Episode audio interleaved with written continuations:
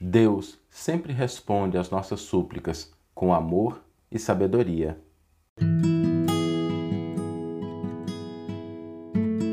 Você está ouvindo o podcast O Evangelho por Emmanuel, um podcast dedicado à interpretação e ao estudo da Boa Nova de Jesus através da contribuição do benfeitor Emmanuel.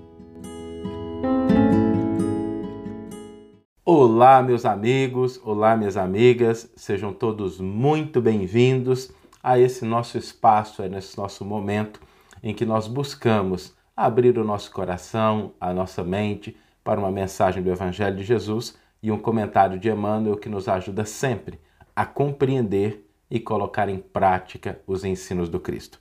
Se você está chegando pela primeira vez, seja muito bem-vindo, muito bem-vinda a esse nosso espaço rapidinho, curtinho, em que a gente dedica ao estudo e à vivência do Evangelho.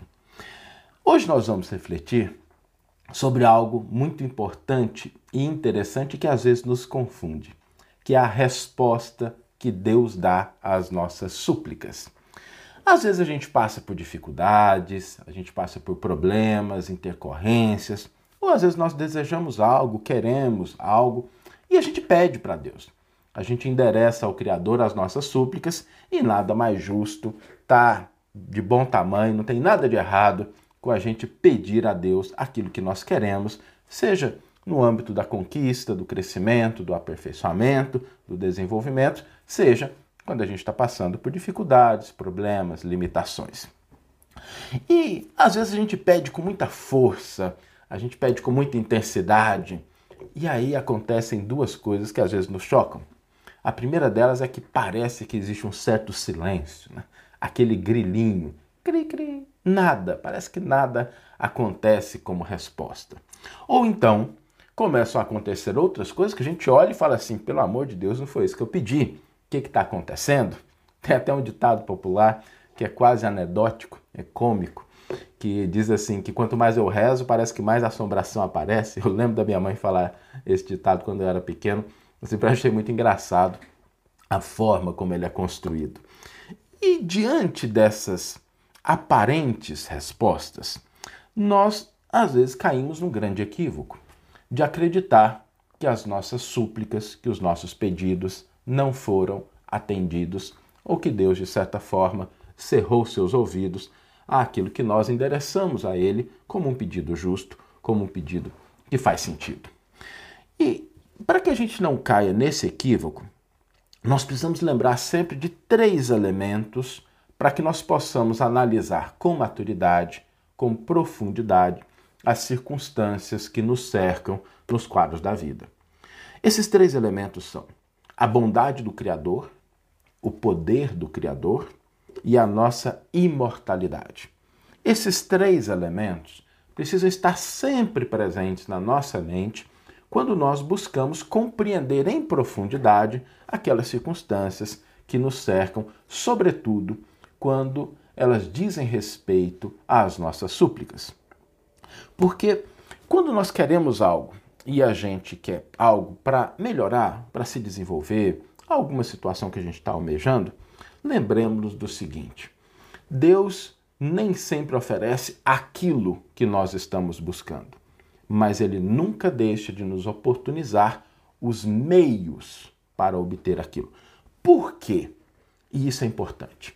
Porque existe uma coisa na nossa vida que ela faz muito sentido e ela é muito importante para a gente, que é o mérito. Mérito não significa distinção, não significa a gente ser melhor do que os outros, nada disso. Significa a gente ter feito o nosso esforço, a nossa parte, para obter aquilo que nós estamos buscando. Porque sem que a gente tenha o mérito, ainda que aquilo chegue às nossas mãos, nós não vamos imprimir o valor àqueles elementos. Quantas pessoas, às vezes, diante de coisas que chegaram de uma maneira fortuita, aparentemente sem razão, sem que tivessem que fazer muito esforço, por não valorizar aquilo, acabam não dando o emprego adequado, ou às vezes até pior, ou às vezes dão um emprego inadequado e acabam prejudicando a própria vida.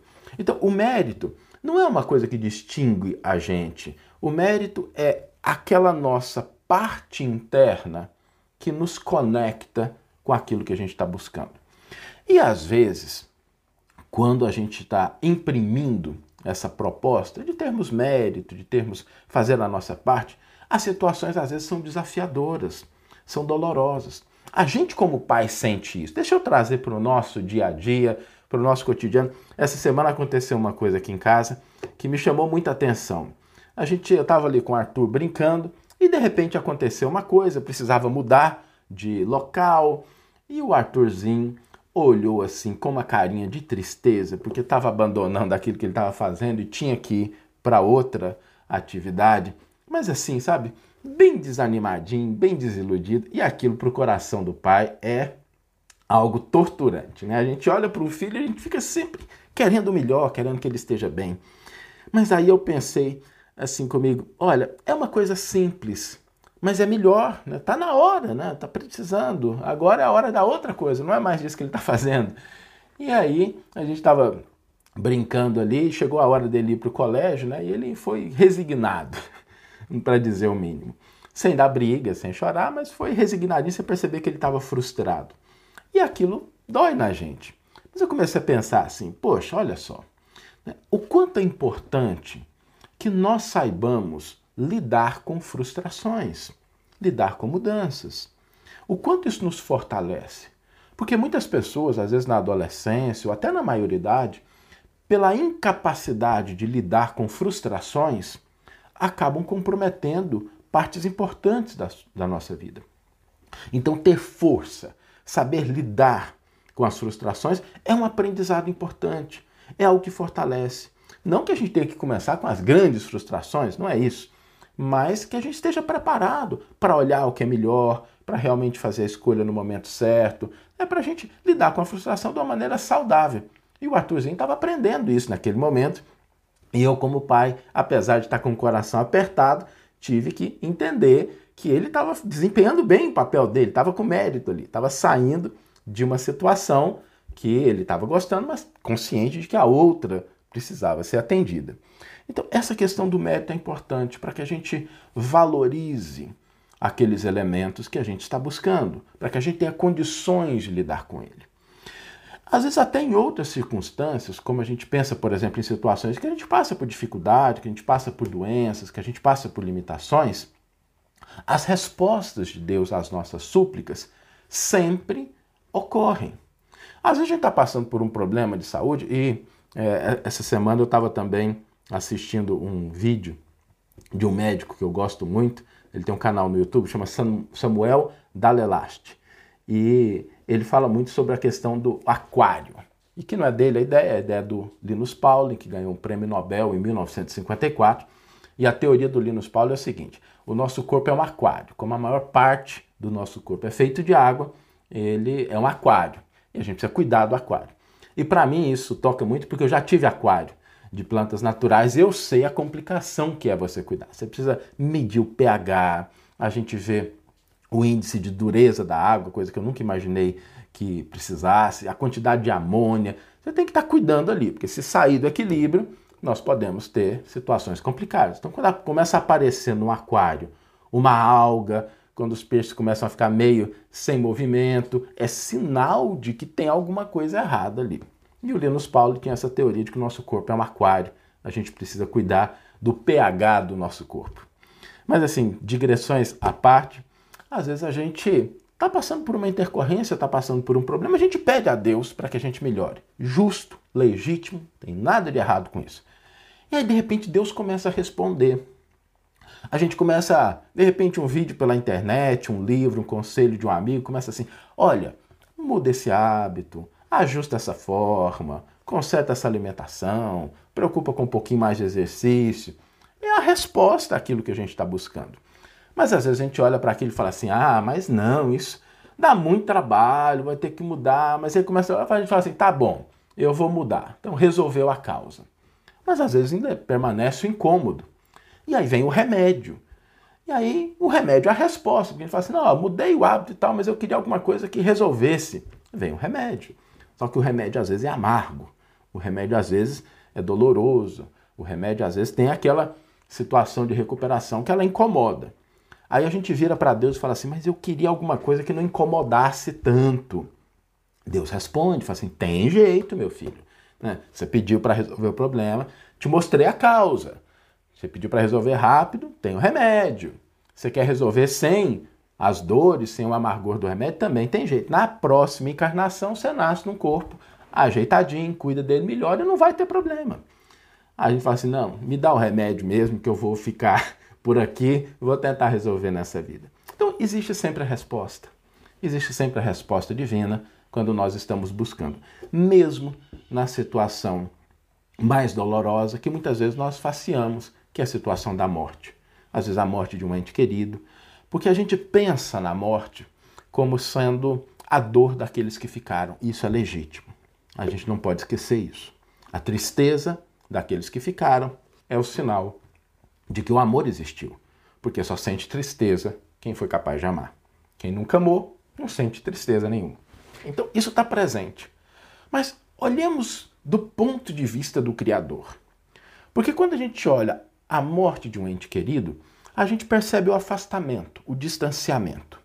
Acontece que, do ponto de vista do Criador, aquela pessoa que desencarnou foi acolhida nos braços de Deus.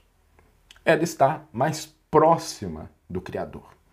Porque a nossa vida real, para todos nós que acreditamos na imortalidade da alma, a gente sabe que a imortalidade é muito tempo, então a nossa vida verdadeira é mais do lado de lá do que do lado de cá. Aqui é uma escola, um campo de aprendizado que a gente precisa valorizar, porque nós viemos aqui exatamente porque Deus atendeu a um pedido nosso de crescimento, de aperfeiçoamento. E quando a gente retorna, nós voltamos aos braços do Criador de uma maneira mais intensa. Deus abraça os seus filhos. Então, quando a gente começa a pensar sobre esses aspectos, nós começamos a entender o seguinte: Deus sempre responde às nossas súplicas. Ainda que a resposta não seja o atendimento a ingenuidade ou a insensatez das coisas que nós estamos buscando. Mas Deus conhece o nosso íntimo e sempre atende às nossas súplicas, e para isso é preciso que estejamos atentos às multiformas respostas que o Criador oferece aos nossos desejos legítimos e sinceros. Por isso, não tenhamos nenhuma dúvida, não falta bondade por parte do Criador, não falta capacidade ou poder por falta do Criador, e a nós outros já foi dado o bem mais importante que é a nossa imortalidade. Vamos ler agora a íntegra do versículo e do comentário que inspiraram a nossa reflexão de hoje. O versículo está no Evangelho de Lucas, capítulo 11, versículo 11, e nos diz: qual dentre vós é o pai que seu filho lhe pedirá um peixe e, em vez de um peixe, lhe dará uma serpente? E Emmanuel comenta esse versículo. O comentário de Emmanuel está no terceiro volume da coleção Evangelho por Emmanuel, que reúne os comentários de Emmanuel ao Evangelho de Lucas. E o benfeitor intitula o seu comentário Respostas do Alto. Nos círculos da fé, encontramos diversos corações extenuados e desiludidos referem-se à oração à maneira de doentes desenganados quanto à eficácia do remédio, alegando que não recebem resposta do alto. Entretanto, a meditação mais profunda lhes conferiria mais elevada noção dos divinos desígnios, entendendo, enfim, que o Senhor jamais oferece pedras ao filho que lhe pede pão. Nem sempre é possível compreender de pronto a resposta celeste em nosso caminho de luta. No entanto, nunca é demais refletir para perceber com sabedoria. Em muitas ocasiões, a contrariedade amarga é o aviso benéfico e a doença é o recurso de salvação. Não poucas vezes, as flores da compaixão do Cristo visitam a criatura em forma de espinhos, e em muitas circunstâncias da experiência terrestre, as bênçãos da medicina celestial se transformam temporariamente em feridas santificantes. Em muitas fases da luta, o Senhor decreta a cassação de tempo ao círculo do servidor, para que ele não encha os dias com a repetição de graves delitos e, não raro, dá-lhe fealdade ao corpo físico para que sua alma se ilumine e progrida. Se a paternidade terrena, imperfeita e deficiente, vela em favor dos filhos, que dizer da paternidade de Deus que sustenta o universo ao preço de inesgotável amor? O todo compassivo nunca atira pedra, pedras às mãos súplices que lhe rogam auxílio. Se te demoras, pois, no seio das inibições provisórias, permanece convicto de que todos os impedimentos e dores te foram concedidos por respostas do alto aos teus pedidos de socorro, amparo e lição, com vistas à vida eterna. Uma bela página de Emmanuel nos convidando a reconhecer, a buscar compreender a misericórdia divina, a resposta do alto, que sempre estão presentes na nossa vida. E o desafio para hoje? Nós sempre terminamos a nossa reflexão com uma proposta simples, algo que a gente possa colocar em prática no nosso dia a dia, porque o Evangelho, mais do que compreendido, ele precisa ser vivenciado e vivido. E o desafio para hoje é o desafio de pedir. Pedir. Hoje a gente vai endereçar ao Criador aquilo que a gente está querendo, o que nós estamos buscando. Cada um tem os seus anseios, tem os seus desafios, cada um de nós tem esses elementos pelos quais passamos na nossa vida e hoje vai ser um dia da gente pedir a Deus algo que nós queremos. Ó oh, Saulo, mas para que isso? Para que a gente exercite a segunda parte. Nós vamos pedir e vamos ficar atentos à resposta que a vida vai nos dar, trazendo-nos aquilo que o Criador endereçou. E muitas vezes nós vamos descobrir que a súplica que nós estamos formulando hoje já temos parte ou total resposta nas circunstâncias em que nós estamos inseridos.